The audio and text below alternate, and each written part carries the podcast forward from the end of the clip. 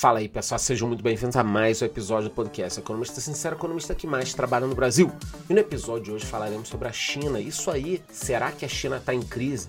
Será que aquele crescimento de 7, 8, 9, 10%, aquele período acabou? É sobre isso que a gente vai falar, vou mostrar alguns indicadores aqui. O episódio de hoje está imperdível, só que antes de continuar, você já sabe. Se inscreva aqui na plataforma que você está vendo esse episódio e já me diga nos comentários. Na sua opinião, a China continuará crescendo muito ou essa era acabou?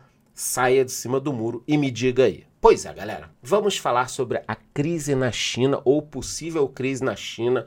Não sou eu que estou falando somente. O Xavier da SPX, muito conhecido aqui no Brasil, disse o seguinte: foquem na China porque é de lá que virá o risco. E eu sei que você deve estar pensando, pô, Charlão, botou um brasileiro aí, quero ver algum economista famoso. É, ele é famoso, mas você quer ver algum cara mais famoso que ele falando? Eu consigo também. O Nobel de Economia Paul Krugman disse que o crescimento heróico da China chegou ao fim. Então temos aqui um cara Nobel de Economia falando que essa era da China de crescimento absurdo passou. Quem não lembra que ano passado tivemos problemas com a Evergrande, também tivemos problemas com outras construtoras e incorporadoras chinesas. Olha como as coisas estão se juntando. De um lado, setor imobiliário em crise. Do outro, especialistas no Brasil e fora do Brasil falando: cuidado, a China não vai crescer tanto. O risco vem da China. Governo chinês toda hora interferindo na economia. Isso deu certo lá atrás, mas e agora? O que, que vai acontecer? Então, o PIB, que crescia muito fortemente, muito nos últimos anos, na realidade, nas últimas décadas, cresceu um pouco mais de 5% em 2023. Pô, mas comparado com o Brasil é muito mais. Eu sei, meu filho. Calma, porra. Comparado com o Brasil, sim. Mas comparado com a própria China, o crescimento já não fica tão bom assim. A China crescia números assustadores. Então, quando a gente compara o PIB nos últimos trimestres, a coisa já não está tão bonita. O FMI elevou a projeção do crescimento chinês esse ano para 4,6, porque antes a previsão era 4,2. Cara, 4,2 é crescimento brasileiro no ano bom. A China, com todos os desafios que ela precisa enfrentar, não pode crescer 4%.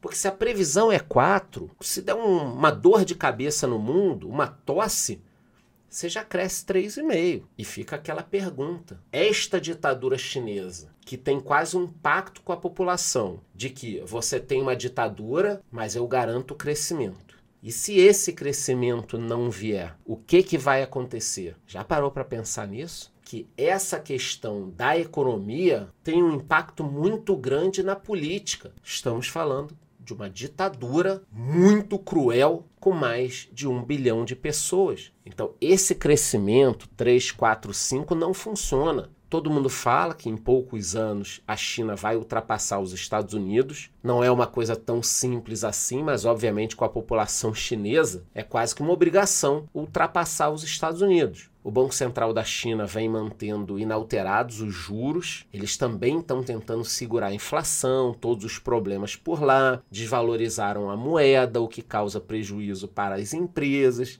Então, é um governo que se mete muito na economia. Na parte militar, eles também têm um desafio. O governo já disse que, de uma forma ou de outra, vai retomar o controle sobre Taiwan. Taiwan, que teve eleições livres recentemente, não foi o candidato do governo que ganhou. Então, de um lado, você tem pressão para crescer, pressão com juros, pressão com inflação, precisa injetar dinheiro na economia. Do outro, todos aqueles líderes do Partido Comunista olhando para o ditador, para o Xi Jinping e falando: e aí, cara? E aí, bichão? Quando é que você vai pegar Taiwan de volta? Ah, não eu vou pegar. Não, a gente quer Taiwan. Taiwan é nossa, é um pedaço da China. Ah, mas agora não é o melhor momento. Pô, mas o Putin não, não pegou lá um pedaço da Ucrânia? E aí? A gente vai ficar só olhando? Vai esperar o Trump entrar para pegar? Será que não é melhor pegar logo? Tem essa pressão, existe essa pressão. Todo mundo fala que o Xi Jinping está sendo pressionado. Então, esse ponto aqui que é Taiwan parece pequeno, mas é bem armado e tem apoio de alguns países. Pode ser que nos próximos anos esses países abandonem Taiwan, mas no momento, um partido contrário à unificação venceu as eleições, o que deixou todo mundo na China muito puto. Essa questão aqui pesa. Eu comecei o episódio falando sobre uma crise e o grande problema hoje é uma crise imobiliária. Vocês já vão ver depois no final desse episódio qual país passou por uma crise parecida e só agora está se recuperando. Então o governo está tendo que injetar dinheiro na economia, mas o dinheiro do governo é finito. Por mais que seja uma ditadura, você pode imprimir, imprimir, imprimir, chega uma hora que a coisa fica complicada. E depois do Covid, o que, que aconteceu? Muitos países que mandavam dinheiro para a China através dos seus empresários para construir fábricas lá e começar a produzir coisas, estão mandando para o Vietnã, estão mandando para a Índia, estão abrindo fábricas no seu próprio território. A Europa, que tinha um determinado olhar sobre a China, vendo a China aliada da Rússia, também está achando esquisito. Quer dizer, de um lado você tem uma crise imobiliária e do outro para de entrar dinheiro porque está indo para outros locais. Então, essa bolha imobiliária é um problema muito, muito grave. Vocês têm que entender que é um problema grave. Já estão dizendo que a China pode levar anos para se recuperar dessa crise. O mercado imobiliário representa até 30% da economia chinesa e ele foi essencial para o crescimento do país. Então, até as pequenas cidades tiveram um ganho muito grande com o crescimento da venda de terrenos, e uma série de questões que giram a economia. Essas vendas de terrenos, de imóveis, as construções geram muito dinheiro. As famílias vão investindo em novos imóveis, esses imóveis se valorizam, gera uma sensação de riqueza maior, assim como os investimentos na bolsa também. Você investe 500 mil na bolsa, aí a bolsa disparou, pá, tá valendo um milhão a sua posição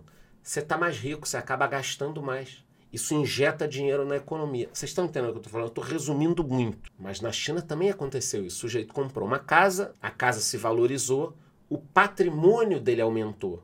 Logo, ele pode gastar mais na cabeça dele. E a crise dificulta tudo isso. A China está tentando contornar parte da crise imobiliária, melhorando a produção de carros elétricos e exportando esses carros, inclusive para o Brasil. Então, um dos negócios que eles querem que sirva para substituir essa crise imobiliária é o segmento de carros elétricos, não só para o Brasil, Europa, Estados Unidos, todos os locais. Tanto que aquela BYD já ultrapassou a Tesla em produção de carros. Mesmo assim, vocês viram, 30% da economia no setor imobiliário. No mundo inteiro, o setor imobiliário pesa na hora que a economia cresce. E conforme eu disse para vocês, para a gente encerrar esse episódio, qual país teve uma crise imobiliária e nunca mais se recuperou da mesma forma agora que a coisa está melhorando? O Japão. Então, ali na década de 80, nós vimos esse crescimento muito forte dos terrenos, dos imóveis. E no final, do meio para o final da década de 90, o bicho pegou. Eu coloquei o gráfico tanto dos imóveis em cima quanto da bolsa japonesa embaixo para vocês conseguirem comparar. Olha só como tem uma, uma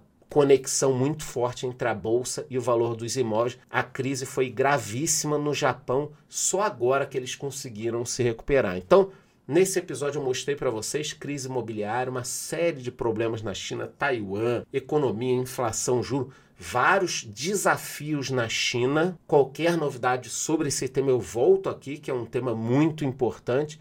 E antes de eu ir embora, você já sabe, se inscreva aqui na plataforma que você está assistindo a esse episódio e me diga nos comentários. Depois de ver todos esses dados aqui, você acha que a China continuará crescendo de forma acelerada ou essa era acabou? Me digam nos comentários. É isso, te vejo no próximo episódio.